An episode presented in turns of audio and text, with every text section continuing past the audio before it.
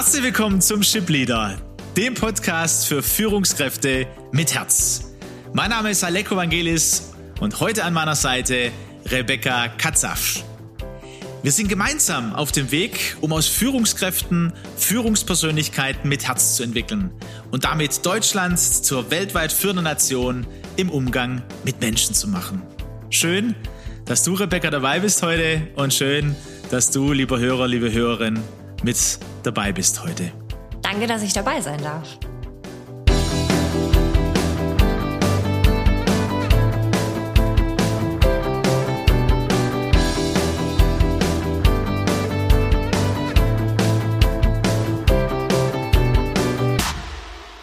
Rebecca, ich freue mich voll. Also ähm, wir haben ja eine gute und längere Vergangenheit. Können wir gleich am Anfang, glaube ich, sagen, ne? weil wahrscheinlich wird es so mit der einen oder anderen Geschichte oder mit der einen oder anderen Frage klar werden. Und ich freue mich sehr.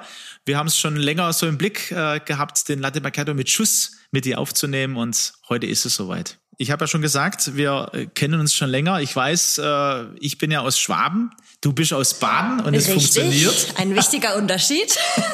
und es funktioniert. Man kann gut, lange und eng befreundet sein, auch mit solchen Unterschieden.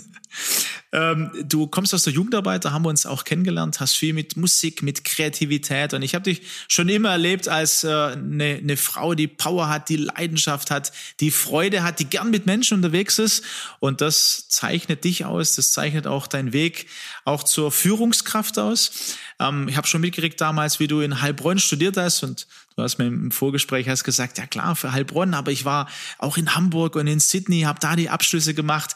Auch das gehört zu dir. Du reist sehr gerne und warst in Ländern, die ich, ich weiß nicht, ob ich die mal erleben werde, aber auch mit deiner Schwester und hier mit Rucksack und Abenteuer unterwegs.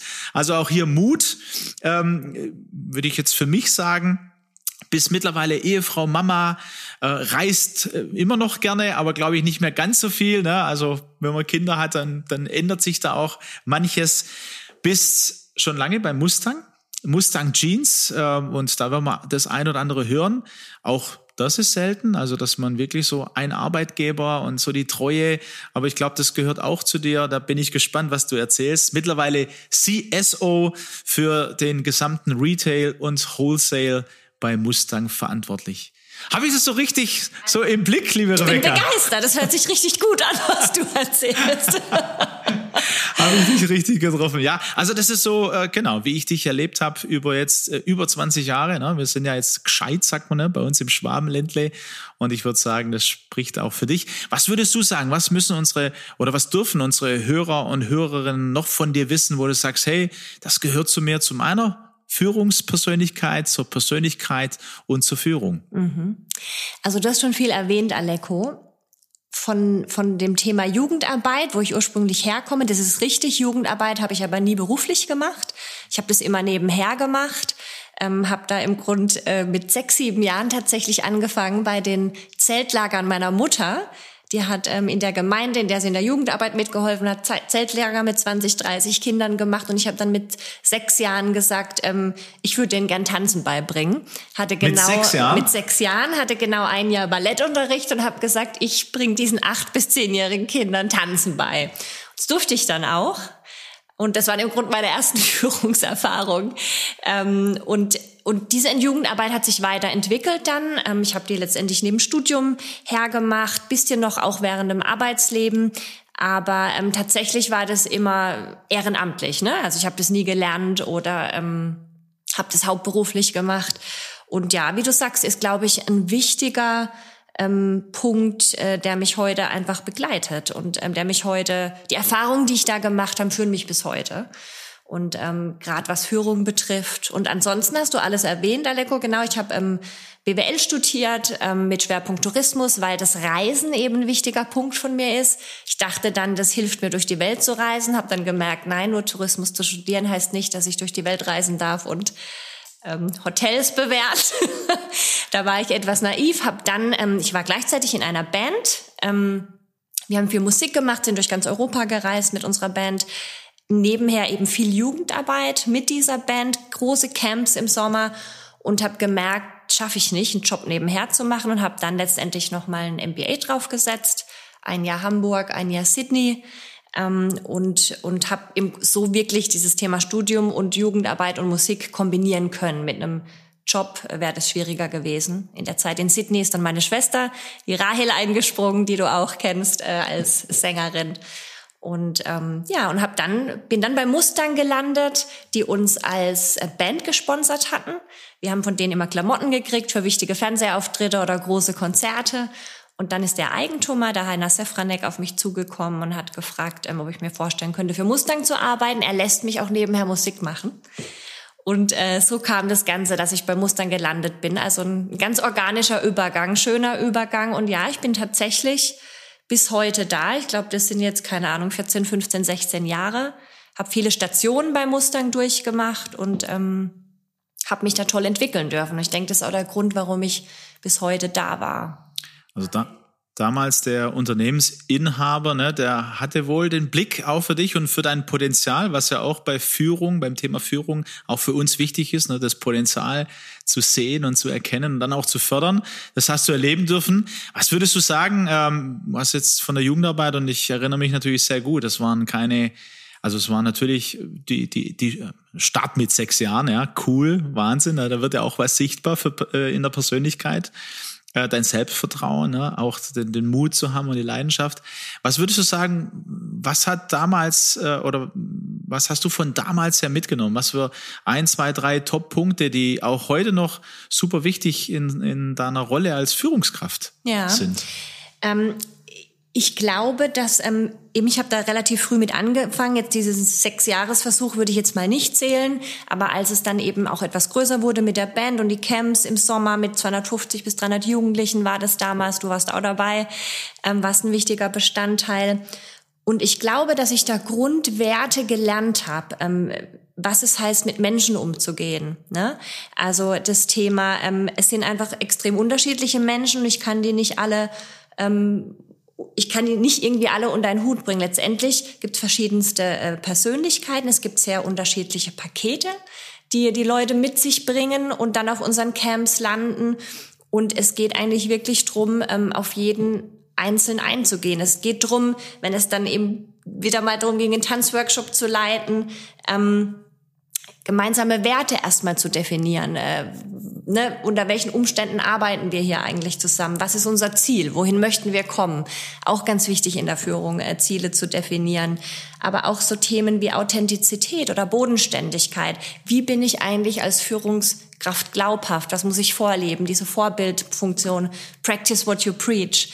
Das sind Sachen, die im Grunde in der Jugendarbeit sehr wichtig sind und ähm, wo ich dann sehr überrascht war, als ich dann tatsächlich bei Mustang Jeans angefangen habe, dass mir diese Werte da auch weiterhelfen. Jetzt war ich dann nicht gleich Führungskraft. Ähm, ich habe da erstmal meine Masterarbeit geschrieben. Aber ich komme aus einem sehr sozialen Umfeld. Das sind alles ähm, Sozialarbeiter, Erzieher, Lehrer, medizinische Berufe. Und das war immer so mein Umfeld, eben auch das ganze Thema Jugendarbeit. Und dann kam ich plötzlich in Unternehmen und dachte, da erwartet mich was ganz anderes. Und habe dann aber festgestellt, dass eigentlich genau das, was ich in diesem sozialen Umfeld gelernt habe, was ich in der Jugendarbeit gelernt habe, dass das eigentlich jetzt mein Kapital ist, was mir eben auch in einer Unternehmenswelt extrem viel weiterhilft. Es sind letztendlich überall Menschen. Ich habe überall mit Menschen zu tun und Menschen haben eigentlich grundsätzlich die gleichen Bedürfnisse. Und das sind im Grunde das war wirklich ein Aha-Effekt für mich, weil ich dachte, boah, ich muss mich in dieser Welt erstmal zurechtfinden. Da zählen andere Werte. Ähm, da gibt's, äh, äh, da geht's plötzlich um das Thema Umsatz und Ertrag. Vorher ging's drum, Menschen in die richtige Richtung zu führen. Aber letztendlich muss ich ja erkennen, dass als Unternehmen auch da meine Mannschaft mein größtes Kapital ist, das den Erfolg ausmachen wird. Und letztendlich muss ich mich als erstes mal um diese Mannschaft kümmern, die Grundbedürfnisse hat, die jeder Mensch hat, sei es in der Jugendarbeit, sei es in der Kindererziehung oder sei es eben in der Führung von Menschen in einem Unternehmen.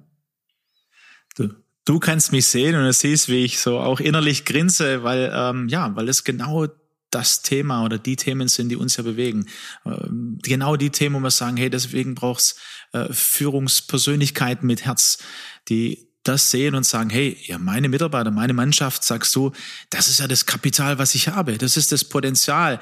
Ähm, wir sprechen auch davon, dass wir äh, Potenzial, das in uns schlummert, ne? dass das äh, zu erkennen ist und dass das dann aus jedem Mitarbeiter herausgeholt wird und du sagst individualistisch. Wenn wir nochmal bei dir bleiben als Führungspersönlichkeit, was, was sind denn dann die Werte, die dich ausmachen, die dein Leben prägen, auch äh, als Rebecca Katzaf, aber eben auch als Führungskraft bei Mustang, weil du bist ja eine Person. Richtig, richtig. Ähm, ich glaube, ich habe ein ganz großes Streben nach Authentizität. Ich möchte deckungsgleich sein. Ich möchte das, was ich erzähle, was ich fordere, auch selber leben und erfüllen können. Das ist bei mir ein grundsätzliches Streben, so ein Streben nach Wahrhaftigkeit. Und ähm, das versuche ich in meinem privaten Leben, das versuche ich mit meinem Mann, das versuche ich mit meinen Kindern und das versuche ich auch im Unternehmen. Und ähm, ich glaube, dass das auch ein Schlüssel ist, einfach ernst genommen zu werden. Ähm, aber ich könnte das, damit könnte ich das zusammenfassen, dass das Bestreben nach deckungsgleichem Leben, das äh, eben Streben nach Wahrhaftigkeit, aber ähm, letztendlich bin ich auch ein Menschenmensch. So bin ich groß geworden, so bin ich ähm, ähm, großgezogen worden. Ich habe eine Sache noch gar nicht erzählt, die glaube ich auch ganz wichtig aus meiner Kindheit. Und zwar ähm, meine Oma hat neun Pflegekinder großgezogen. Die hatte sozusagen so ein Pflegenest, hat man das genannt. Und meine Mutter wiederum hat in diesem Pflegenest ihr Anerkennungsjahr gemacht, die ist Erzieherin und hat dort dann auch weitergearbeitet. Ich war einfach immer dabei und habe im Grunde von ganz klein festgestellt, was es äh, bedeutet, wenn da die unterschiedlichsten Charaktere zusammenkommen mit teilweise wirklich schweren Paketen, die sie als Pflegekinder mitgebracht haben. Und auch, ne, was ist eigentlich meine Identität jetzt? Weg von den Eltern in eine neue Familie rein. Und da mitzukriegen, wie meine Oma, eine ganz tolle Frau, es geschafft hat, diese Kinder in eine Familie zu führen, da ein Dach drüber zu setzen, die alle zu integrieren und sie letztendlich auch ähm, wieder ins Leben zu führen, in eine Verantwortung reinzubringen, in eine Selbstständigkeit reinzubringen.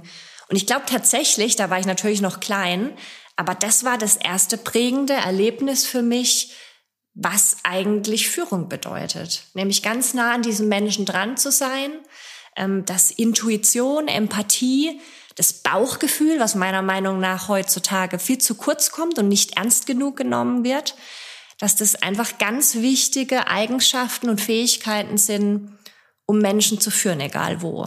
Und das war so mein erstes Erlebnis, was Führung betrifft, was ich einfach als kleines Kind zwei, drei Jahre von klein auf mitbekommen habe und auch diesen Respekt und das Verständnis für Menschen, die ähm, andere Hintergründe hatten, die eine andere Vergangenheit äh, ist, äh, haben, die schwerer war wie meine, was die mitbringen, was die brauchen, um letztendlich wieder ins Leben zu finden. Und ich glaube, das hilft mir bis heute.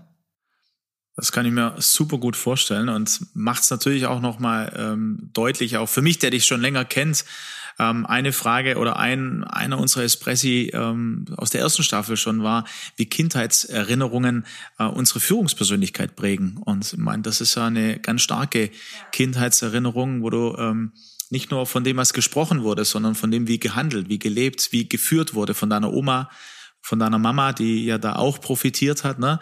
Und du profitiert hast und ich bin mir sehr sicher, durch dich, nicht nur in der Jugendarbeit, sondern in deiner Rolle als Führungskraft bei Mustang, ja, viele weitere Menschen profitieren. Ach, ich glaube, also wenn wir da eine Umfrage machen, da bin ich mir ganz sicher, dass wir da einiges hören werden. Und zumal es natürlich auch deinen Weg aufzeigt, ne, bis hin zum, zum CSO zu werden. Das ist natürlich die fachliche Stärke, die, ähm, die du ja genauso mitbringst. Und das ist ja auch so ein Punkt für uns. Ne? Das eine ist die fachlichen Kompetenzen, die man als Führungskraft mitbringt. Und das, was, was wir jetzt auch schon hier besprechen, ähm, obwohl, Aleko, wenn ich dich da äh, unterbrechen darf. Ja, klar, klar. Die fachliche Kompetenz ist enorm wichtig, aber ich glaube, dass das auch oft ein Fehler ist, der in Unternehmen gemacht wird, dass man die Fachleute dann, die was gut machen, an die Spitze setzt mit riesen Teams drunter. Und diese Teams verhungern aber ein Stück weit, weil diese Führungsfähigkeiten gar nicht unbedingt da sind. Ne? Das sind Leute, die fachlich äh, super gut sind, aber eigentlich mit dem Thema Führung überfordert und dann wiederum auch in ihrem fachlichen gehemmt sind, äh, weil das Thema Führung sie so beschäftigt und da was aus dem Gleichgewicht kommt. Also da darfst du mich gern unterbrechen, weil genau daraufhin wollte ich ja auch hinaus. ja, weil wir genau dieses Erlebnis haben. Und zwar ist es auch äh, egal in welcher Branche. Ähm, weil das ist ja natürlich das Naheliegende. Der, der fachlich stark ist, ne, äh, der darf äh, aufsteigen quasi. Ähm, aber da gibt's ja mehrere Komponenten, weißt du, wie du es erlebt hast für dich selber äh, und auch wie es in eurem Unternehmen gelebt wird oder wie du es auch in anderen Unternehmen erlebst. Ähm, es wird wahrscheinlich zu wenig auch gefördert, zu wenig gesehen. Ich war jetzt auf dem Führungskräftetraining äh, von ganz verschiedenen Führungskräften, ganz frisch, erste Führungsrolle und schon sehr erfahren. Und da war oft das Thema, ähm, also einmal, es ist mein erstes Führungskräftetraining und ich sehne mich danach. Also ich, ich merke, ich brauche das. Ähm, und das andere ist dann die Wirklichkeit. Wie viel Zeit bleibt denn dann für Führung? und wie viel bleibt auf der Strecke, weil ich fachlich und operativ viel zu sehr machen muss und äh, das die meiste Zeit eigentlich äh, brauche und damit keine Zeit zur Führung, um das, was du gerade beschrieben hast, auch ne, den Mitarbeiter zu sehen, den Mensch im Mitarbeiter zu sehen, zu äh, zu verstehen, wo kommt der her, was bringt er mit, welches Potenzial sehe ich in dieser Person, die sie aber noch gar nicht ausleben kann aus verschiedenen Gründen und wie bringe ich die dazu? Ein Beispiel äh, äh, erzähle ich auch eigentlich wirklich gerne. Ähm, von, von, von diesem Thema eben Potenzial entdecken. Ich arbeite bei Mustang, ich habe das erzählt und wir haben sowohl Wholesale, wir haben aber auch einen großen eigenen Retail mit ungefähr 80 eigenen Point of Sales in Europa. Und ähm, wir hatten da einen Store Manager, der extrem anstrengend war. Der hatte immer was auszusetzen, der hatte immer eine Idee, wie das besser gehen konnte. Und die meisten haben eigentlich nur die Augen verdreht, ähm, wenn es darum ging, ähm, dass der wieder was zu sagen hat. Und ich habe mir den dann mal genauer angeguckt, weil das ja schon außergewöhnlich. Es wird ja einen Grund haben, warum er so viele Themen hat. Und habe bei ihm eben ein ganz großes Potenzial, eine große Leidenschaft gespürt. Die Dinge, die er angebracht hat, wo er, sage ich mal, den Rest vom Unternehmen genervt haben, die hatten alle Hand und Fuß. Er hatte recht mit den meisten Punkten. Und den haben wir dann in die Hand genommen. Der wurde, der war wirklich Store Manager, ist auch nicht hoch studiert oder irgendwas. Ähm, hat dann, war, war Store Manager, hat einen Distrikt irgendwann übernommen mit mehreren Menschen. Der hat auch toll geführt, letztendlich mit einer großen Klarheit. Führungs, sage ich mal, Seminare oder so hatten wir nicht. Das mussten wir als Führungskräfte übernehmen, ähm, ihn dahin zu bringen. Und äh, to make a long story short, er ist heute unser Retail Director hat ein Umsatzvolumen von 50 Millionen Euro ganz grob, die er verantwortet über ganz Europa hinweg und führt diesen Bereich so professionell und so gut mit so einem hohen Anspruch an sich selbst. Ähm, und ja, er war vorher Store Manager und hat einen Store ähm, mit vier Personen und keine Ahnung, Umsatz um 250.000 Euro gemacht. Und das ist den Weg, den er bei Mustern gehen durfte. Und das war genau so ein Thema. Ne? Jemand ist aufgefallen, ehrlich gesagt nicht, äh, nicht wirklich positiv, eher negativ im ersten Blick, aber dann mal genau hinzuschauen. Und was treibt ihn denn eigentlich? Woher kommen diese ganzen Punkte? Und das finde ich eine ganz tolle Story. Ähm, und die steht auch so ein bisschen ähm, für unsere Firma. Bei uns bekommt man Chancen, auch wenn man nicht die perfekten Voraussetzungen mitbekommt. Auch ich habe die bei Mustang bekommen in vielen Fällen. Ähm, und da bin ich echt dankbar für. Und das ist vielleicht auch ein Grund, Aleko, warum ich so viele Jahre bei dieser Firma bin. Ja, also lass uns an diesem super Beispiel dranbleiben, weil ich glaube, da können wir, ähm, da können wir manches äh, rausziehen, auch für äh, dich, liebe Führungskraft, äh, die du zuhörst. Ähm, vielleicht hast du auch diesen Mitarbeiter oder diesen ja, verantwortlichen Mitarbeiter auch schon, der war ja auch, der hatte ja auch schon Verantwortung, ähm, der immer äh, mit, mit, mit Gegenargumenten kommt oder mit anderen Ideen äh, und du denkst ja, jetzt kannst du einfach mal das stehen lassen, wie auch immer. Ähm, Einmal weiß ich von dir, dass du es liebst, auch Quereinsteiger, das ja schon vor einigen Jahren hast du gesagt, mit reinzunehmen, weil dir es wirklich um den Menschen geht, um das Potenzial, die Gaben, die Fähigkeiten, die jeder Mensch ja mitbringt, ob er das jetzt erstmal gelernt hat oder studiert hat oder nicht. Finde ich auch ein spannendes Thema für unsere deutsche Kultur, ne, die gar nicht so ist. Ähm, aber jetzt an diesem Beispiel. Du hast gesagt, du ähm, ihr habt ihn an die Hand genommen oder ihr habt ihn mit, mitgenommen. Der erste Schritt war, mal genauer hinzuschauen. Und du hast ja auch schon ähm, vorhin gesagt von dem Beispiel, das du als Kind schon erlebt hast. Ne? Ähm, was bringt denn dieses, dieses, dieser Mensch mit? Welchen Hintergrund? Und wie hast du das dann äh, mit dieser Person gemacht. Was hat es dann für Auswirkungen gehabt, dass der dann so einen Weg auch mit dir und mit euch gehen konnte? Also da muss ich erstmal sagen, das liegt jetzt nicht, ich möchte mich gar nicht in den Vordergrund stellen. Ne? Da waren viele Menschen beteiligt, ähm, ihn im Grund in diese Richtung zu bringen. Aber letztendlich, deine Frage war jetzt, was, was hat ihn ausgemacht, dass er dieses Potenzial oder im Grunde diesen Weg zu gehen? Was waren seine Eigenschaften? Also erstmal würde mich interessieren, ne? Die, die anderen haben ja mit den Augen gerollt, ne? Ja. So habe ich das verstanden. Wenn ja. er, weil wieder Ideen einbrachte oder Argumente und so weiter. Und das hast du ja wahrgenommen. Wie hast du es als Führungskraft geschafft, ähm, dass, dass ihr so einen, einen konstruktiv und produktiven und wertvollen Weg miteinander gegangen seid?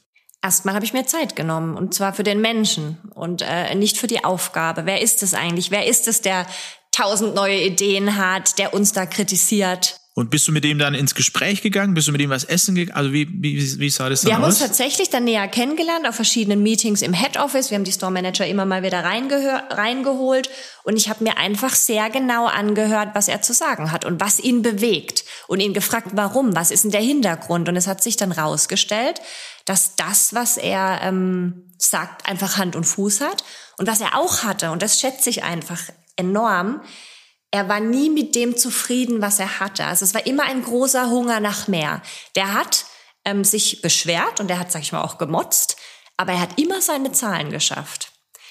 Und er hat immer geleistet. Die Leistung hat gestimmt. Und das finde ich schon auch ganz wichtig. Ne? Also gerade wenn es jetzt um ein Unternehmen geht und nicht um eine Jugendarbeit, wo es darum geht, den Menschen weiterzuentwickeln. Letztendlich geht es ja in einem Unternehmen darum, den Menschen weiterzuentwickeln, aber auch zu diesem Ziel hin, letztendlich das Unternehmen weiterzubringen und da einfach einen Mehrwert zu schaffen. Und das war bei dem so. Ne? Er hat, ähm, er hat äh, gemotzt, aber er hat auch immer seine Zahlen geschafft, weit übertroffen. War eigentlich ähm, letztendlich von Zahlen her einer der besten, den wir hatten. Und er hat diesen Hunger mitgebracht, ähm, immer besser zu werden, sich nie mit dem zufrieden zu geben, was er hat, auch sich selber zu hinterfragen. Er hat nicht nur das Unternehmen hinterfragt, er hat auch uns hinterfragt. Ähm, sich selber äh, hinterfragt. Und das finde ich eine ganz wichtige Eigenschaft von einer Führungskraft. Auch diese gewisse Demut zu sagen, ich, ich habe zwar Ideen, aber ich hinterfrage mich immer wieder selber. Also was wir zum Beispiel auch im Unternehmen machen. Es hat durch Corona zwei Jahre gelitten, aber ich lade einmal im Jahr aus jedem Distrikt alle Store- und Outlet-Manager ein und sage, okay, wenn es jetzt euer Unternehmen wäre, euer Store, alle Themen, die im Grunde gesetzt sind, mal beiseite gewischt. Was würdet ihr anders machen? Und da höre ich nur zu. Ich erkläre nichts, ich rechtfertige nichts, ich höre nur zu. Zwei Tage lang. Wow. Das heißt, du hast ihm auch und jetzt auch das größere Beispiel im Prinzip mit allen euren äh, Store-Managern und, und äh, Führungskräften und hör, du stellst Fragen. Also äh, ein, eine Überschrift, die wir, die wir gerne ähm, auch in Trainings einbringen oder in Unternehmen einbringen, führen durch Fragen. Ja, offene Fragen, ne? nicht jetzt äh, wo man mit Ja und Nein, sondern wirklich ähm, für, äh, offene Fragen zu stellen und dann zuzuhören. Ja, und eben und nicht erklären. Das kann ich wann anders mal machen oder nicht rechtfertigen. Darum geht's nicht. Es geht für mich jetzt drum zu lernen von jemandem, der täglich auf der Fläche steht, der täglich mit Kunden in Kontakt ist. Und natürlich gibt's Gründe. Und manchmal muss ich manche Themen auch overrulen, weil ich das große Bild sehe. Und die sieht der Store Manager auf der Fläche nicht unbedingt. Und das ist dann auch mein Job als Führungskraft. Aber erstmal nur hinhören. Dazu braucht's, du hast das Wort gesagt, ein altes Wort, ähm, ich weiß nicht, ob es dir bewusst ist, aber wir haben so die letzten Wochen äh, sprechen wir tatsächlich über Demut. Okay, nee, das habe ich nicht bewusst. Und äh, haben auch gemerkt, ähm, dass es da so viel zu sagen gibt. Also, weil wir das als eine grundlegende Eigenschaft für Führungskräfte erkannt haben und gesagt haben, hey, das wollen wir, was bedeutet denn Demut? Was, äh, wie sieht es dann aus, wenn jemand äh, Demut hat, auch als Führungskraft? Äh, was bewirkt es? Und jetzt ähm, sind wir gerade dran zu überlegen, okay, wie, wie kann ich das noch mehr auch für mich erreichen? Also demütiger zu sein, zu führen. Wie ist es bei dir? Weil äh, du, du hast, du bist ihm ja auch begegnet, du hättest äh, dich auch immer angegriffen äh, erleben können. Aber ich habe so wahrgenommen, nee, du hast, du warst jetzt nicht angegriffen, also das interessiert mich. Wieso ist der so, wie er ist? Was bringt der mit? Was sind seine Gedanken? Was sind, was sind seine Motivationen? Ne? Ja, und, und hast es rausbekommen und hast es positiv aufgenommen. Wie hast du es geschafft, ähm, für dich, sei mal, so eine, eine demütige Haltung zu erreichen?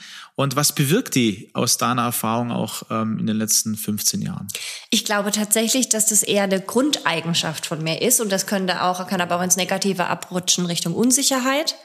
Ähm, als mir von meinem damaligen Chef angeboten wurde, den kompletten Retail zu übernehmen, habe ich ihm erstmal aufgezeigt, warum ich das nicht kann die und die Punkte kann ich noch nicht oder habe ich noch nicht, die ich aber bräuchte. Er hat mich dann gefragt, und was kannst du? Und dann konnte ich ihm schon auch aufzeigen, was ich aber kann. Und dann meinte er, das lang, den Rest bringen wir dir bei. Und dann hatte ich den Job. also eine sehr ehrliche Herangehensweise. Und ja, ich glaube, ähm, Hochmut ist jetzt nicht mein Thema. Ich, ich, es ist eher die Demut in Richtung fast Unsicherheit. Kann ich das überhaupt?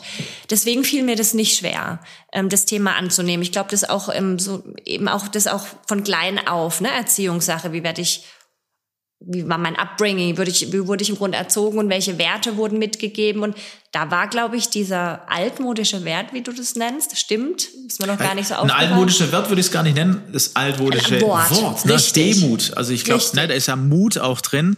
Und das ist, wie du sagst, ne, zwischen Demut und Hochmut liegt Arroganz und Unsicherheit. Ja, und das eine ist die Demut, die vielleicht eher aus der Richtung Unsicherheit kommt, wo du sagst, okay, so mein Wert, ne, wie, wie, wie selbstbewusst bin ich? Ähm, und die andere Seite ist, wo bin ich in der Gefahr, arrogant zu werden und in die Hochmut zu kommen? Und wie wir wissen, Hochmut kommt vor dem Fall. Da hättest du ganz anders auf, den, auf die Führungskraft genau. reagiert. Und ich glaube, dass es früher eben aus diesem Demut, aus dem Thema Unsicherheit kam. Ich nehme das auch leider bis heute mehr bei Frauen war als bei Männern. Da muss man auch mal genauer hinschauen. Spannendes Thema. Spannendes mhm. Thema. Mhm. Ähm, weil ich mich auch einbeziehen kann. In der Zwischenzeit würde ich sagen, hat es nicht nichts mehr mit Unsicherheit zu tun. Das heißt nicht, dass ich nie mehr unsicher bin, aber ich habe eine gewisse Erfahrung und auch eine gewisse Gesetztheit, Bodenständigkeit. Ich bin jetzt auch schon 44. Ähm, aber es hat einfach mit der Erfahrung, die Demut jetzt zu tun, die ich gemacht habe, dass ich nun mal nicht alles weiß. Ich kann gar nicht alles wissen. Ich verantworte ähm, vier Vertriebskanäle neben stationär, online. Wir haben drei Niederlassungen, wir sind in über 30 Ländern aktiv. Ich kann ja gar nicht alles wissen. Also muss ich zuhören, also muss ich mir genau anhören, was die Spezialisten zu sagen haben so abgeklärt bin ich schon, dass ich weiß, dass ich in meiner Gesamtverantwortung kein Spezialist mehr sein kann und genau diesen Spezialisten dann aber besser zuhören muss, wenn ich eine gute Entscheidung treffen möchte. Ich würde auch sagen, du hast, das hast du ja selber benannt, auch eine Grunddemut ähm, erfahren als Wert in der Familie. Ja, auch hier, welche Werte prägen denn verschiedene Menschen, Führungskräfte? Und wir sind oft in der Gefahr zu werten. Ja, aber es geht gar nicht um Werte, sondern um Wahrnehmen wahrzunehmen, okay, was für Werte bringe ich denn eigentlich mit? Welche Werte sind mir im Laufe meines Lebens wichtig geworden? Und welche Werte sollen mir vielleicht noch wichtig werden, na? weil wir haben ja noch einige Zeit zu leben, hoffentlich, äh, oder auch zu führen. Also das Thema Werte ist dann nochmal und Demut ist da für dich so ein Grundwert, wo du gemerkt hast, okay, früher war noch mehr die Unsicherheit. Kann da auch mal du, ungesund sein, ja, ne? Kann ja äh, kann auch dazu führen, dass ich nicht mich nicht aus der Komfortzone dann traue. Aber Gott sei Dank hattest du damals diesen Chef, der gesagt hat, was kannst du? Ja, das reicht erstmal. Du musst nicht alles können und mittlerweile an dem Punkt zu sein, auch als äh, Führungspersönlichkeit sagen, ich kann gar nicht alles wissen. Ich hätte jetzt gesagt, ich muss nicht mehr alles im Griff haben. Im Griff haben muss ich's, aber ich muss nicht mehr alles haben. Weil ich kann, okay. muss, kann mich im Grund meiner Gesamtverantwortung, ich bin als Geschäftsleitungsmitglied für das äh, Gedeih oder Verderben dieser Firma verantwortlich. Das heißt, die Kontrolle muss ich haben, aber nicht das Detailwissen. Ich muss es letztendlich verantworten, was da passiert. Und wie erreichst du die Kontrolle? Ähm, wie erreiche ich die Kontrolle? Also Kontrolle ist ja auch ein sehr negativ besetztes Wort. Äh, ich, ich muss erreichen, dass alles funktioniert, auch wenn ich nicht jedes Detail unter Kontrolle habe. Das erreiche ich, indem ich eine Top-Mannschaft habe. Und das kann ich für jeden Einzelnen sagen. Äh, aller, meine komplette Leute, ich habe eine Wahnsinnsmannschaft, nicht nur ich, sondern unsere gesamte Muster. Ich glaube, das ist was Außergewöhnliches. Wir haben eine Kultur, wo es wirklich ein ganz großes Füreinander und Miteinander ist, wo man einen Strang zieht, wo Ellenbogen ähm, überhaupt nicht geschätzt werden oder auch nicht akzeptiert werden. Ähm, und letztendlich schaffe ich es, diesen Bereich zu letztendlich die Gesamtverantwortung zu tragen oder zu wissen, dass alles funktioniert, weil ich überall Menschen sitzen habe, die es sehr gut machen. Und ähm, da, glaube ich, die richtigen einfach rausgesucht habe oder die richtigen dahin entwickelt habe und, ähm, und die das super machen. Weil das wäre jetzt so meine Frage gewesen, was ist denn euer Geheimnis dann? Also, mein, es gibt äh, viele Unternehmen und ich weiß nicht, in welchem Unternehmen unsere Hörer jetzt aktuell tätig sind. Ähm, ist ja schon interessant zu hören, ja, Ellbogenmentalität und so weiter ist bei uns überhaupt nicht gern gesehen. War das schon immer so? Und was sind eure, sagen wir mal, eure Zutaten? Also, wie habt ihr das, wie habt ihr denn das erreicht, dass das tatsächlich so ist? Ich glaube, ein Grundstein hat unser Gründer gelegt. Ähm, der, also gegründet ist Unternehmen 1932 von einer Frau. Und die hat einfach mal sechs Nähmaschinen in ihr Wohnzimmer gestellt, weil ihr Mann, das Business von ihrem Mann so ein bisschen den Bach runterging vor dem Zweiten Weltkrieg in dieser Wirtschaftskrise. Und dann hat sie gesagt, dann nähe ich jetzt mal sechs Hosen. Und das ist ein Thema, das uns bis heute begleitet. Das ist im Grunde so eine Tatkraft. Einfach mal machen, nicht abwägen. Natürlich müssen wir mit einer Gewissenhaftigkeit an Themen rangehen, aber jetzt einfach mal machen und tun. Das ist so ein Wert. Aber auch äh, diesen Wert ähm, im Grunde gemeinsam. Wir haben als Unternehmenswert das Wir definiert. Das ist einer unserer vier Werte dass nicht die Einzelleistung zählt, dass immer die Gruppenleistung zählt, dass wir, ähm, dass wir einen großen Wert auf unsere Teams legen. Ich glaube, dass das, ähm, das, das müssen wir als Geschäftsleitung vorleben und das tun wir auch so gut wir das können. Und, ähm, und das tröpfelt dann ja bis runter. Ne? Man sagt, der Fisch stinkt immer vom Kopf. Und das heißt, wir müssen es vorleben. Und ne, dass wir jetzt auch durch so eine Corona-Krise gegangen sind. Ich meine, wir sind ein Textilunternehmen, wir sind ein Händler. Ähm, die, die, die Shops waren gefühlt zwei, über zwei Jahre geschlossen. Wir haben gesagt, entweder kommen wir da alle durch oder keiner. Aufgrund von Corona wird bei uns keiner gefeuert. Und genau das haben wir geschafft. Und das ist natürlich, das motiviert die Leute, sowas zu hören. Ne? Auch von unserem CEO, der das ganz klar ausgesprochen hat. Da war das Thema Kurzarbeit, da war das Thema auch wirklich über drei, vier Monate war unsere Store-Mitarbeiter einfach nicht auf der Fläche. Die waren alleine zu Hause mit weniger Lohn. Und letztendlich haben wir da ganz wenige verloren, weil wir gesagt haben, entweder kommen wir alle durch oder keiner. Und das finde ich schon auch ein Statement, ähm, das schweißt zusammen. Also nicht nur die Worte, sondern auch die Taten, ja. die Kultur, die ihr vorlebt, ne, die ist ja. Teil des ganzen Unternehmens und äh, das, das zeichnet den Erfolg aus, auch durch so eine sehr schwere Zeit. Ne? Und ihr kennt ja, ja genug Unternehmen im, im Textilbereich, die es eventuell nicht geschafft haben oder schwer gezeichnet sind. Ne? Und wir sind auch ein Unternehmen, das durch sehr viele Krisen gegangen sind, ist. Und ähm, das schweißt auch enorm zusammen, wenn du diese Krisen zusammen meisterst. Und ähm, ja, ich glaube, das sind alles Themen, die uns zusammenhalten. Und natürlich ist es auch unser Job als Führungskraft, genau diese Werte zu leben und glaubhaft zu machen. Jetzt hast du äh, den einen Wert wir benannt und hast gesagt, das ist einer unserer vier Werte. Würde mich natürlich interessieren, weil ich glaube, dass das eine Grundlage ist. Welche Werte haben wir? Und noch wichtiger, leben wir sie auch? Ähm, vielleicht von dir noch ein, zwei Beispiele. Also welche Werte sind die vier? Äh, und wie, wie lebt ihr die? Wie, und welche Auswirkungen haben sie? Genau, das war wir, ein, ein, ein, ein Wert, den wir ganz neu äh, definiert haben. Wir haben gerade einen Prozess durch, wo wir unsere, unser Leitbild, unsere Werte und unsere Strategie darauf aufbauen, nochmal ganz neu formuliert haben. In also der in, der, in, in der Krise? Krise mhm. Aus der Krise heraus, genau. Wir sind gerade ziemlich stark am Wachsen trotz Krise und wir haben gesagt, wenn wir jetzt wachsen, wenn wir auch wieder anfangen, viel mehr in unsere Marke zu investieren, dann muss die Basis stimmen. Und deswegen wirklich nochmal ganz von unten anzufangen, um jeden Wert zu ringen in ewig langen Sitzungen als Geschäftsleitung und dann natürlich auch mit der Mannschaft abgeglichen, ob da jeder mit kann. Aber das haben wir im Grunde in dieser Krise gemacht, genau. Und da sind vier Werte entstanden, wo wir wirklich äh, drum gerungen haben. Der eine ist eben wir, habe ich gerade schon erzählt. Das steht für unsere Mannschaft, für unser Füreinander, für unser Miteinander. Dann haben wir den Wert Tatkraft, den hatte ich vorhin auch schon mal erwähnt, diese aus unserer DNA heraus, die Luise Herrmann, die einfach mal sechs Nähmaschinen in ihr Wohnzimmer gestellt hat, um zu unterstützen. Aber auch später, ne, ähm, ist in den 50ern, 60ern war es total verpönt, dass Damen äh, überhaupt Hosen anhaben. Und Mustang hat dann die erste Jeans, die erste Hose für Damen erfunden und haben sie dann Girls Camping Pant genannt, weil beim Camping war es dann schon okay für die Frauen, dass sie Jeans anhaben. Mega. Also eine Wahnsinnsstory. Die erste Damen-Jeans Europas kommt von Mustang aus dem Ländler. Ähm, weil eben, das war Tatkraft auch. Ich mache mal was ganz Neues. Es war auch Mut. Und dann eben das Thema Pioniergeist. Das zählt da auch drauf ein. Eben erste Jeans in Europa die erste Denim-Brand in Europa, eben erste Damen-Jeans, erste Mal Cotton mit Stretch vermisst und so eine Stretch-Jeans entwickelt.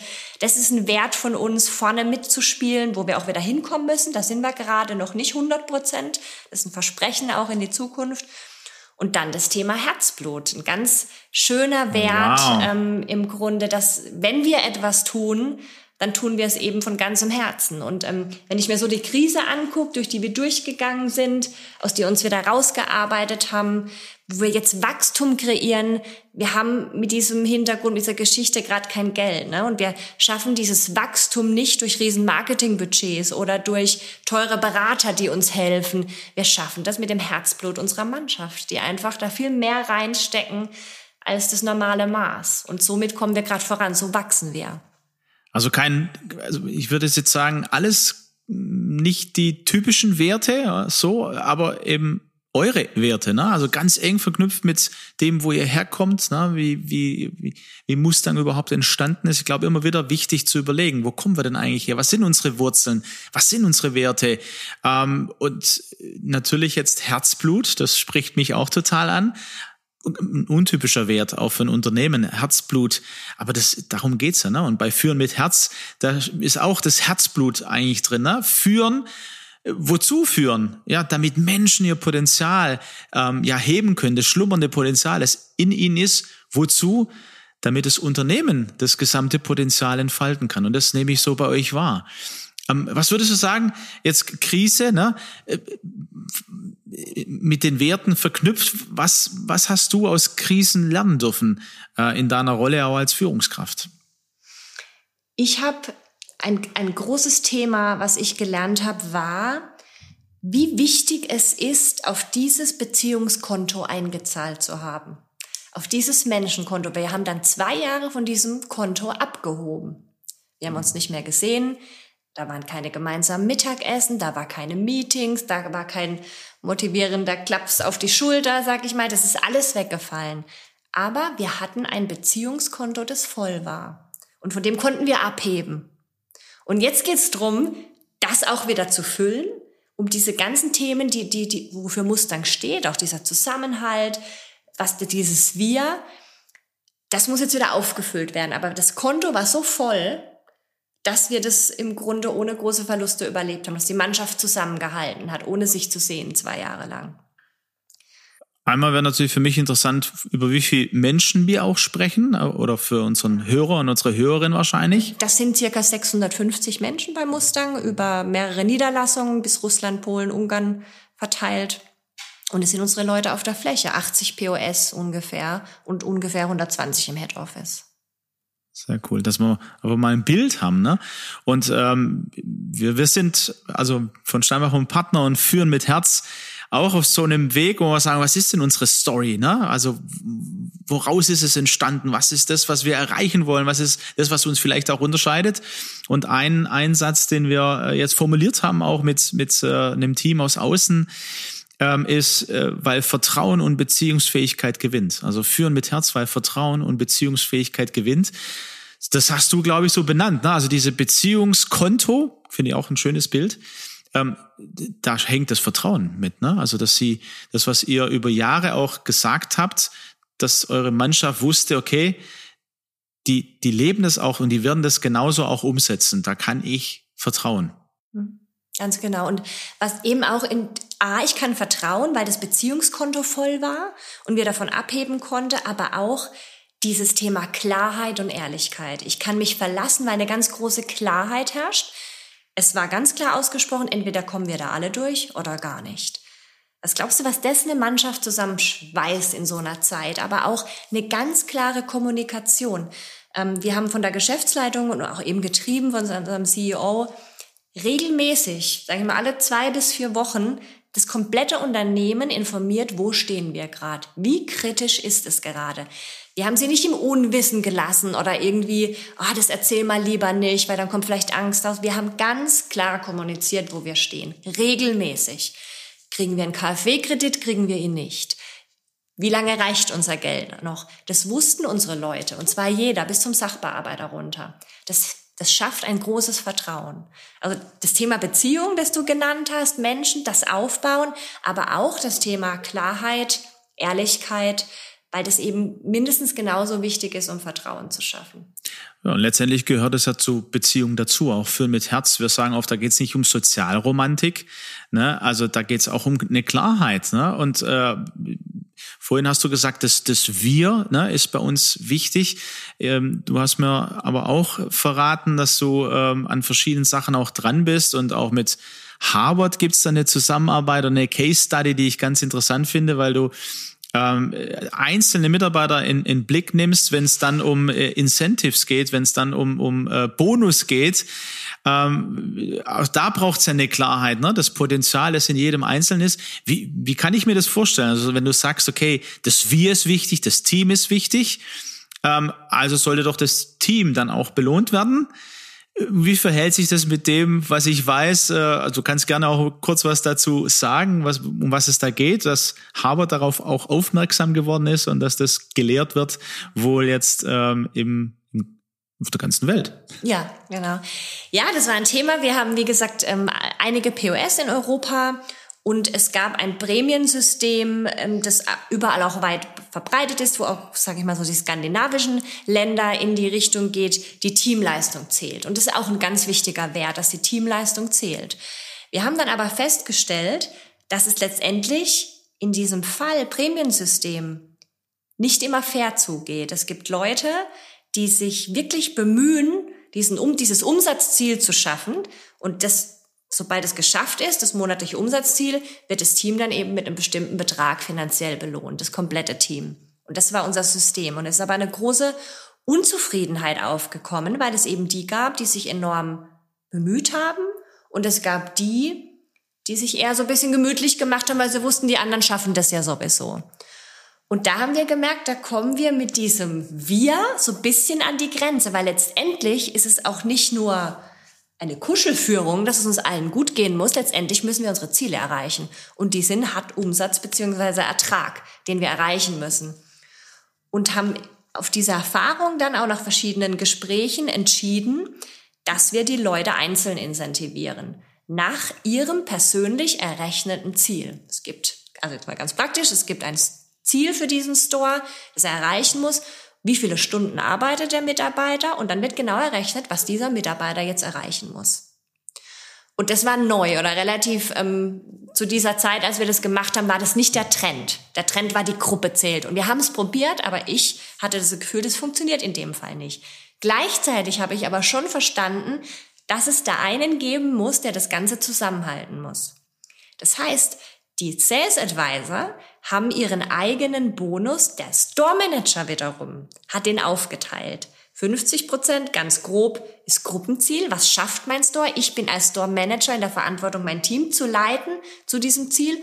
Und 50 Prozent, jetzt haben wir nur äh, teilweise Viererbesetzung in dem Store. Das heißt, der Store Manager an sich ist auch ein wichtiger Umsatztreiber muss der aber auch ähm, selber seinen Umsatz schaffen und nicht nur seine Mitarbeiter schaffen lassen. Also im Grund durch diese Klammer oben, den Store Manager, wieder das Team mit reingebracht, aber auch bei ihm zu fordern, bei vier Leuten musst du nur mal mitverkaufen. Und das wurde im Grunde da, durch viele Wege kam das zu Harvard und die fanden das total interessant, haben eine Case Study draus gemacht und die kann man jetzt aus dieser Online-Harvard-Bibliothek weltweit ausleihen. Genau. Und wie habt ihr es praktisch erlebt? Was hat es mit euren Mitarbeitern äh, gemacht? Also einmal habt ihr das ja verändert, das war ja anders, glaube ich. Ne? Was habt ihr da für Reaktionen erlebt? Und vor allem, was hat sich dadurch äh, entwickelt? Das Ganze wurde dann natürlich gemonitort von der Uni. Also das war damals eine Kooperation äh, mit verschiedenen Universitäten, mit Professoren von verschiedenen Universitäten.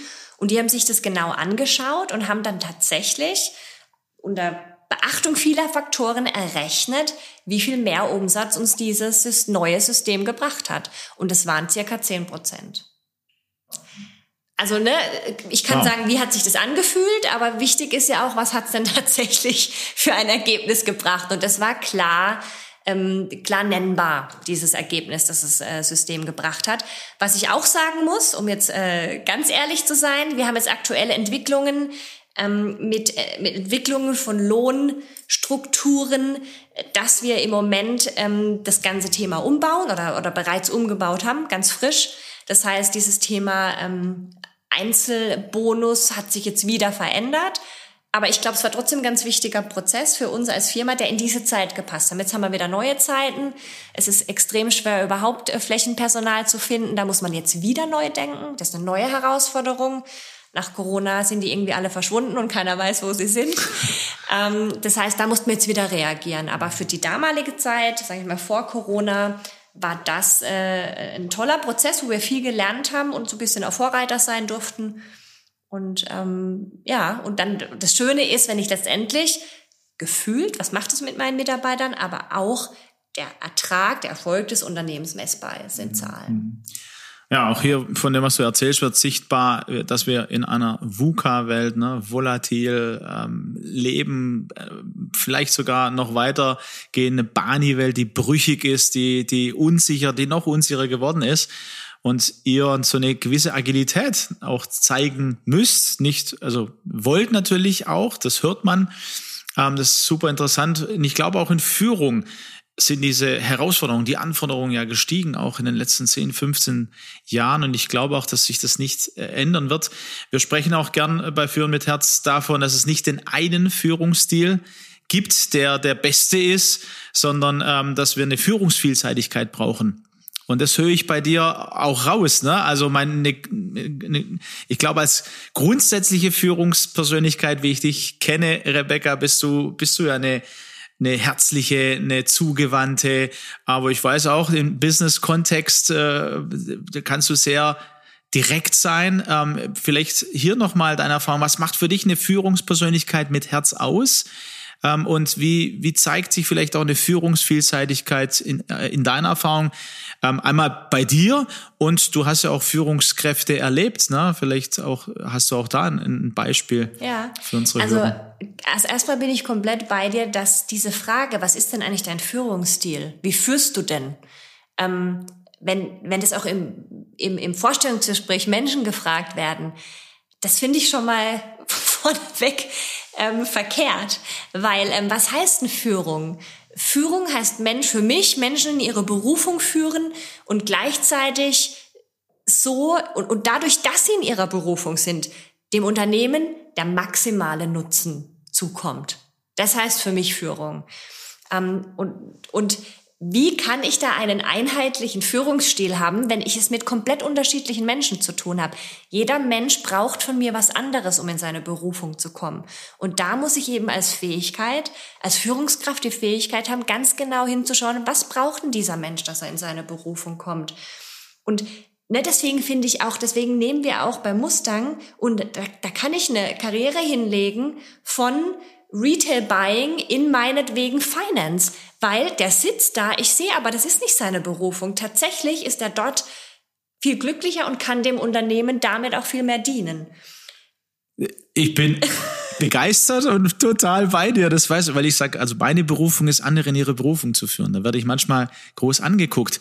Ähm, war das schon, äh, bei dir war es schon immer so, aber äh, war das äh, also möglich dann, sage ich mal, auch bei Mustang, also diesen Weg zu gehen? Weil ich würde jetzt, wenn wir jetzt eine Umfrage machen, weiß ich nicht, ob jeder diese, äh, diese Aussage treffen würde in Sachen Führung, was Führung bedeutet. Also ich glaube jetzt nicht, dass jeder, jeder hat natürlich seine Definition von Führung und jetzt würde mir vielleicht, würde jetzt nicht bei Mustang jeder ganz genau das Gleiche sagen, wie man führt, aber dieses Verständnis, die Menschen da einzusetzen, wo sie hingehören und nicht, wofür sie ursprünglich mal angestellt wurden, das ist bei Mustang definitiv da. Und ähm, da haben wir auch ganz viele Beispiele dafür, wie Menschen im Grund durchs Unternehmen rotiert sind und es kann sich ja auch mal was ändern. Ich kann ja wo einen super Job machen, sehr glücklich sein und merken, ich brauche jetzt, es ist eine Person, die ständig was Neues braucht, sag ich mal, um glücklich zu sein. Also ein Beispiel aus jetzt meinem, aus meinem Bereich. Wir hatten eine Retail-Controllerin, die einen super Job gemacht hat, aber irgendwann wurde sie langweilig, die wollte ich nicht verlieren. Super Mitarbeiterin, habe ich gefragt, aber was möchtest du denn? Ja, was ganz eigenes, ähm, eigenständiger arbeiten, ähm, eigentlich mehr ins Produkt, eine Controllerin. Also, und dann Produkt ist bei uns Klamotte. Weit weg von, das ist Stil, das ist letztendlich verantwortet die jetzt unseren kompletten Lizenzbereich. Und ähm, ein ganz anderer Bereich ähm, würde man nicht in Verbindung bringen, aber da geht's eben nah dran zu sein. Verliere ich die Person gerade, weil es eben eine ist, die, die immer was Neues braucht, oder finde ich genau für so einen Charakter jetzt was Neues und die haben wir nicht verloren und macht ihren Job super. Und auch hier hast du wieder eine Frage genutzt, ne? Also was willst du dann? Ähm, und hast es ernst genommen und hast es tatsächlich ermöglicht. Ich glaube, das ist schon ähm, ein super Impuls auch für alle Führungskräfte, die, die das hören äh, und auch Unternehmen an sich zu sagen, okay, oh, wie ist denn das bei uns eigentlich? Ja. Und was mir jetzt aber noch wichtig ist, Aleko, ähm, das hört sich alles, sag ich mal, sehr weich und, und, und auch, auch bisschen, sag ich mal, kuschelig an, also Werte, die mir auch wichtig sind. Ähm, was ich schon nochmal betonen möchte, ist ähm, ne, auch das Thema Klarheit, Feedback. Das heißt, es ist nicht eine Wohlfühlkultur, wo es jedem nur gut gehen muss. Wir haben ganz klar definierte Ziele, die erreicht werden müssen. Werden die nicht erreicht, muss man in der Klarheit drüber sprechen. Und das andere ist, was mir so eher in letzter Zeit so ein bisschen aufgegangen ist und wo ich auch einen Impuls von meinen Mitarbeitern oder auch von meinem Chef bekommen habe, mein Wert, der bestimmt von klein auf geprägt war, auch ne, angefangen von diesen Pflegekindern bis hin in die Jugendarbeit jetzt bis heute war, sich 100 Prozent hinter seine Mitarbeiter zu stellen und sich auch schützend vor sie zu stellen, wenn was ist. Und ich merke, dass ich da teilweise ähm, nicht immer richtig liege, in dem Sinne, dass ich die Leute aber, wenn ich sie voll in die Verantwortung lasse, ähm, dass ich sie dann auch die Verantwortung nehmen lassen muss, dass sie dann Fehler gemacht haben, dass sie wirklich komplett da rein wachsen in ihren Job und letztendlich auch komplett ihre Flügel ausbreiten können und, und fliegen und dass ich sie nicht vor dieser bösen Welt schütze, sie in die Verantwortung nehmen und nicht mich an ihre Stadt da reinzustellen. Das heißt, wenn ich es in meine Worte nehme, Rebecca, wir sind ja viel mit Führungskräften unterwegs und machen auch Persönlichkeitsassessments oder 360-Grad-Feedback. Und in dem 360-Grad-Feedback gibt's eben die Rubrik äh, genau richtig äh, in Sachen Führung an dem Punkt, äh, Strategie oder operativ oder fördern, äh, zu wenig und zu viel. Und das ist eine Stärke von dir, an den Mitarbeiter zu glauben, sich vor Mitarbeiter und Mitarbeiterinnen auch zu stellen aber jetzt nämlich war, hast du gemerkt, oh, vielleicht zu viel. Und das hindert diesen Mitarbeiter, das volle Potenzial ähm, eben zu entfalten, die Flügel, die du nimmst, äh, weil ich dafür sorge, quasi mit dem Positiven, was ich eigentlich mitbringe, dass der immer in der Komfortzone bleibt und vielleicht für den Fehler oder ne, das Nicht-Erreichen der Ziele gar keine Verantwortung übernehmen muss, weil meine Vorgesetzte Rebecca, die ja, die weiß ja, was ich kann und äh, die, die stellt sich schützend vor mich. Habe ich das richtig so? Absolut richtig. Und mhm. dieses ähm, wiederum aus dem sozialen Bereich kommend, dass ich mit diesem Schützen diesem Menschen aber nichts Gutes tue. Und ähm, ja, das auch nicht gesund ist das ist ein neues Learning von mir.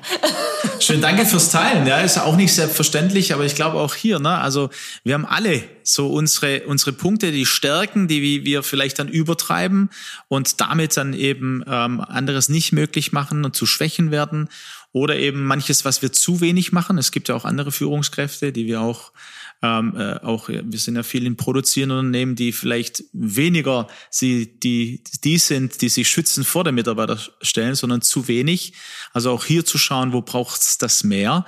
Ähm, und darum geht's. Ne? Also wie ist es bei dir, liebe Führungskraft, äh, die du gerade auch zuhörst, die du ja ich ich gehe davon aus genießt, was Rebecca jetzt auch hier in den ähm, in der Dreiviertelstunde, Stunde auch erzählt. Ähm, einfach mal ein kleiner Break, bevor wir so ins, in, ja, zum Ende hinkommen. Ähm, wie ist es bei dir? Was, was hat dich jetzt besonders angesprochen, schon bewegt, ähm, von dem, was du, ja, was du heute gehört hast und, ähm, da lade ich dich ein, darüber nachzudenken, ganz offen und ehrlich und also auch demütig, dass davon hatten was, ähm, um zu überlegen, okay, und was was kann ich da jetzt machen? Was fällt mir da auf? Wo äh, könnte ich da einen nächsten Schritt gehen und wachsen in meiner Führungspersönlichkeit? Und vielleicht brauchst du auch Unterstützung ähm, von einem Führungskollegen, ein Feedback oder von einem Coach, wo du meinst, äh, wo du denkst, äh, okay, äh, das wäre doch ganz gut, das Thema anzugehen. Dann ähm, ja, lade ich dich ja da ein und fordere dich auch ein bisschen heraus an dieser Stelle, weil ich ganz angetan bin, Rebecca, auch von dir, von der Ehrlichkeit äh, auch zu hören, du sagst, das ist ein neues Learning für mich. Absolut, auch getriggert ne, von meinen Leuten. Das habe ich nicht ganz allein geschafft. Da kam auch Feedback in die Richtung. Die konnten das teilweise gar nicht so formulieren, aber ich habe gespürt, dass da was ist und dann aber auch äh, von meinem Chef äh, Feedback zu bekommen, das ich sehr schätze und dass sich jetzt zu so einem Gesamtbild äh, zusammengefügt hat. Ja, das ist ein Punkt, da muss ich nochmal neu justieren. Sehr cool. Feedback äh, hören, annehmen ne? und verstehen und umsetzen. Ja, das, darum geht's.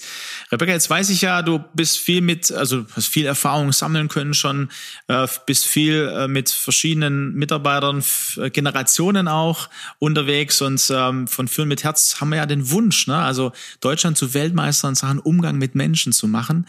Ähm, deswegen äh, hören wir uns da auch um, ne? in verschiedenen, von verschiedenen Führungskräften aus verschiedenen Branchen. Ähm, wenn du jetzt so ein bisschen rekapitulierst, was du erlebst, wie auch jüngere Mitarbeiter erlebst, wie du Gesellschaft erlebst, was würdest du sagen, was wird aktuell immer wichtiger werden für Führungskräfte auf diesem Weg eben Führungspersönlichkeiten und Umgang mit Mitarbeitern, mit Menschen? Was fällt dir auf und was wird immer wichtiger werden? Also ich glaube, dass eine Grund ähm, Voraussetzung, die sich geändert hat, dieser, dieser Limited Talent Pool, von dem man immer gesprochen hat und wo wir jetzt mittendrin sind, dass es eigentlich ein Arbeitnehmermarkt geworden ist und kein Arbeitgebermarkt. Es ist enorm schwierig, Stellen zu besetzen. Und zwar spreche ich jetzt in unserem Fall sowohl vom Head Office, ich spreche von unseren Point of Sales auf der Fläche, das ist enorm schwierig geworden. Das dreht natürlich ganz vieles, wenn es in der Zwischenzeit darum geht, einen Bewerber für mich zu begeistern und nicht mehr, dass der Bewerber mich begeistern muss. Das muss er trotzdem noch. Wir wollen trotzdem dran festhalten, dass wir wirklich nur die Menschen einstellen, an die wir auch glauben. Und das ist auch so. Aber das Kräfteverhältnis hat sich gedreht. Und da kommen natürlich ganz neue Herausforderungen auf uns zu. Wie schaffe ich es denn, die Leute? Ne? Was ist eigentlich unsere unsere Kultur, was verkörpern wir, was für eine Personalkultur verkörpern wir nach außen. Da geht's auch dran, dass eben da viel mehr ins Marketing zu gehen. Das, das haben wir früher nicht gebraucht. Da müssen wir im Grunde jetzt erzählen, ähm, was haben wir eigentlich alles zu bieten. Und das sind so weiche Faktoren, ob das jetzt ähm, ein, ein äh, Mobile Office ist, ob das flexible Stunden sind, ob das ist, Müttern entgegenzukommen, dass sie die Möglichkeit haben, wieder in den Job äh, zu gehen, ob das sowas, sage ich mal, ist wie ein Jobrat. Also ich muss im Grunde Benefits ähm, haben, die ich dem, ähm, die ich dem Bewerber mitgeben kann, damit das Unternehmen wirklich interessant wird. Und da tut sich gerade ganz viel. Und da sind wir auch äh, beim Mustern gerade dran zu überlegen, wo stehen wir denn gerade da? Ähm, was müssen wir noch entwickeln, um einfach noch attraktiver und interessanter zu werden? Und was ich aber auch wahrnehme. Jetzt reise ich ja viel und habe auch viel im, im, Ausland gearbeitet. Ich war zum Beispiel zwei Jahre in Hongkong und jetzt gerade das Beispiel ähm, Asien nehme ich eigentlich ganz gerne. Da haben wir diese Situation noch nicht, dass es das, diesen Limited Talent Pool gibt. Und da habe ich, erlebe ich eine extrem hungrige junge Workforce, sag ich mal, die, ähm, die ins Arbeitsleben eintreten mit einem, mit einem, mit einem großen Ehrgeiz und mit einem Wille, jetzt erfolgreich zu sein. In Deutschland nehme ich eine andere Welle wahr. Da nehme ich wahr, dass das Thema Work-Life-Balance immer wichtiger wird. Was bietet mir das Unternehmen eigentlich? Und manchmal fast so eine gewisse Sattheit und dieses, das steht mir zu denken. Und da mache ich mir manchmal schon Gedanken, ähm, wie dann die asiatischen Länder sind eh, sag ich mal, auf der Überholspur. Und solche Effekte tragen natürlich dazu bei. Und ich mache mir schon manchmal Gedanken, okay, was macht es eigentlich mit Deutschland? Und, und, und auf welchen Platz stellt uns das? Und ich glaube einfach, ähm, dass, es, dass das immer eine Mischung sein muss. Ich glaube tatsächlich, wir haben eine extrem gut ausgebildete junge Generation, die sich die Jobs aussuchen da kann. Und das haben sie sich auch verdient. Die haben in ihre Ausbildung investiert. Und jetzt muss es im Grunde so eine Verständigung geben, dass es letztendlich immer ein Geben und Nehmen ist. Ne? Ich, der, der, der Bewerber hat gewisse Erwartungen, was Work-Life-Balance betrifft, aber auch die Unternehmen haben gewisse Erwartungen. Und da einfach, dass es letztendlich immer ein Give and Take bleibt. Es ist ein Geben und Nehmen. Und natürlich ne, jemand, der sich ähm, enorm bemüht, der Gas gibt, wenn der mal in die Situation kommt, keine Ahnung, dass er jetzt äh, mal eine spezielle Situation hat, wo er Unterstützung braucht oder dass ein Kind unterwegs ist, mal überlegt, welche flexiblen Lösungen kann ich finden, dass die Mama zum Beispiel wieder früher zurückkommt. Ähm, das sind natürlich Sachen, die mache ich gerne für Mitarbeiter, die Vollgas gegeben haben und die mich nicht gefragt haben, was bekomme ich denn eigentlich noch alles oder steht mir übrigens noch alles zu. Und ich glaube, das muss man in dem Ganzen so ein bisschen bedenken. Aber ich glaube, wir sind da auch auf einem guten Weg. Aber dieses, dieser wichtige Punkt, ähm, ne, so auf die Gesellschaft geschaut, dieses Kräfteverhältnis hat sich einfach geändert. Und die Unternehmen müssen jetzt Lösungen finden, damit umzugehen. Ja, auch hier wieder eine Herausforderung für Führungskräfte. Ähm, zu allem, was jetzt ja auch aktuell, ne, also will ich will gar nicht vertiefen jetzt, wie es bei euch mit Produktion und Lieferketten, ne, auch in anderen Unternehmen, also wirklich hohe Herausforderungen. Wenn wir jetzt nach vorne schauen, Rebecca, ähm, jetzt haben wir 2022, 2032. Äh, wir schlagen die Zeitung auf, äh, die Wirtschaftswoche. Was würdest du denn gerne für Schlagzeilen in 2032 lesen im Hinblick auf Führung und Führen mit Herz und die Auswirkungen davon der letzten zehn Jahre? Meine Hoffnung wäre, dass äh, bis 2032 ein Grundverständnis dafür da ist, dass unsere Mannschaft, unsere Menschen die wertvollste Ressource ist, die wir haben im Unternehmen und dass aufgrund dieses Blickwinkels, aufgrund dieser Wertschätzung, aufgrund dieser Wahrnehmung und den Taten, die daraus folgen, Deutschland wieder auf der Überholspur ist, wächst, Exportweltmeister Nummer eins wieder ist und ganz vorne wieder mitspielt. Ja, das ist doch meine Schlagzeile, oder? Deutschland auf der Überholspur. Ähm, ja, wir sind gespannt. Wir freuen uns und äh, super gemeinsam unterwegs zu sein, Rebecca. Ich danke dir ganz herzlich für deine Zeit und das Teilen deiner Erfahrungen ähm, als Führungspersönlichkeit mit Herz und bin gespannt, ähm, ja, was wir gemeinsam in unserem Land bewirken können. Herzlichen Dank. Ich danke dir, Aleko. War ein tolles Gespräch, hat mir Spaß gemacht. Mir ist auch durchs Aussprechen wieder einiges klarer geworden. Vielen Dank dafür. Ja, und äh, liebe Hörer, liebe Hörerinnen, auch an euch herzlichen Dank, äh, auch fürs Zuhören, fürs Dabeisein. Und ich hoffe, wir begegnen uns. Bis dahin, macht's gut.